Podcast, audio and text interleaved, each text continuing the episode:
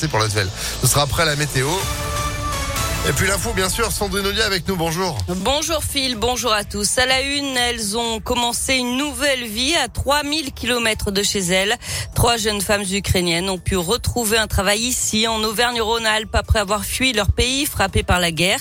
Tumo, l'entreprise où elle travaillait à Kiev, a dû fermer ses portes. Un appel international avait alors été lancé pour que d'autres antennes du groupe spécialisées dans la formation des jeunes au numérique puissent les accueillir et cet appel a été entendu.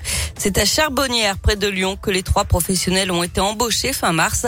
Léa Dupérin a rencontré l'une d'elles. Quand la guerre a éclaté, Nadia Kuzmichova ne s'imaginait pas pouvoir reprendre son activité ni même être accueillie. Ici, un logement lui est prêté par la mairie et elle s'est tout de suite sentie intégrée par ses nouveaux collègues. C'est aussi très important de savoir que tout n'a pas changé dans notre vie. Il y a ce lien avec notre vie d'avant et c'est un soutien énorme.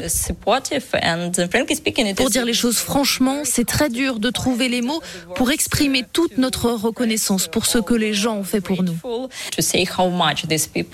Sentiment partagé pour Damien Villard, directeur de l'entreprise, qui voit dans cet accueil l'opportunité d'un réel échange de compétences. On était en pleine phase de recrutement et de développement euh, d'activité. Donc Nadia, la responsable de centre, vient nous apporter tout un partage des bonnes pratiques entre ce qui se fait de mieux à Kiev et à Lyon. C'est un gros plus pour nous également. Les trois jeunes femmes ont un droit de séjour qui va jusqu'à fin septembre. Elles ne savent pas encore quand elles pourront retourner travailler en Ukraine. Un reportage à retrouver sur impactfm.fr.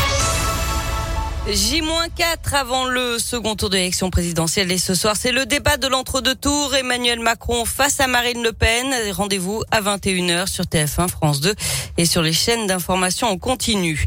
Le maire de Mion et plusieurs élus agressés. Un homme les a menacés avec un couteau hier soir vers 20h sur le parvis de la mairie. L'individu ivre a rapidement été maîtrisé et désarmé par deux adjoints de la ville avant l'arrivée de la police municipale et de la gendarmerie. Selon le progrès, il a été placé en garde à vue. Et puis le plongeur coincé à 10 mètres de fond hier matin au barrage de Pierre-Bénite a pu être secouru. Il a passé trois heures avec une de ses jambes bloquées par un phénomène d'aspiration. L'alerte a été donnée hier matin vers 10 heures. Les opérations de secours ont été difficiles. Le courant était trop fort pour que les plongeurs interviennent. Les secours ont donc construit une structure pour le protéger du courant, mais le système qui permettait de l'oxygéner a été emporté. Il a failli se noyer. Tout s'est joué à 3 à 4 minutes d'après le progrès. Il a finalement pu être remonté à la surface après trois heures passées dans une eau à 15 degrés. Il souffre d'une grosse blessure à la jambe, mais ses jours ne sont pas en danger.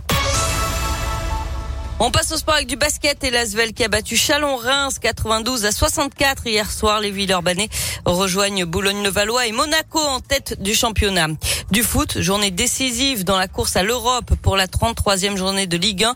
À 21h ce soir, Lyon 8e est attendu à Brest 12e. Le PSG de son côté peut être champion dès ce soir contre Angers s'il fait un meilleur résultat que Marseille contre Nantes.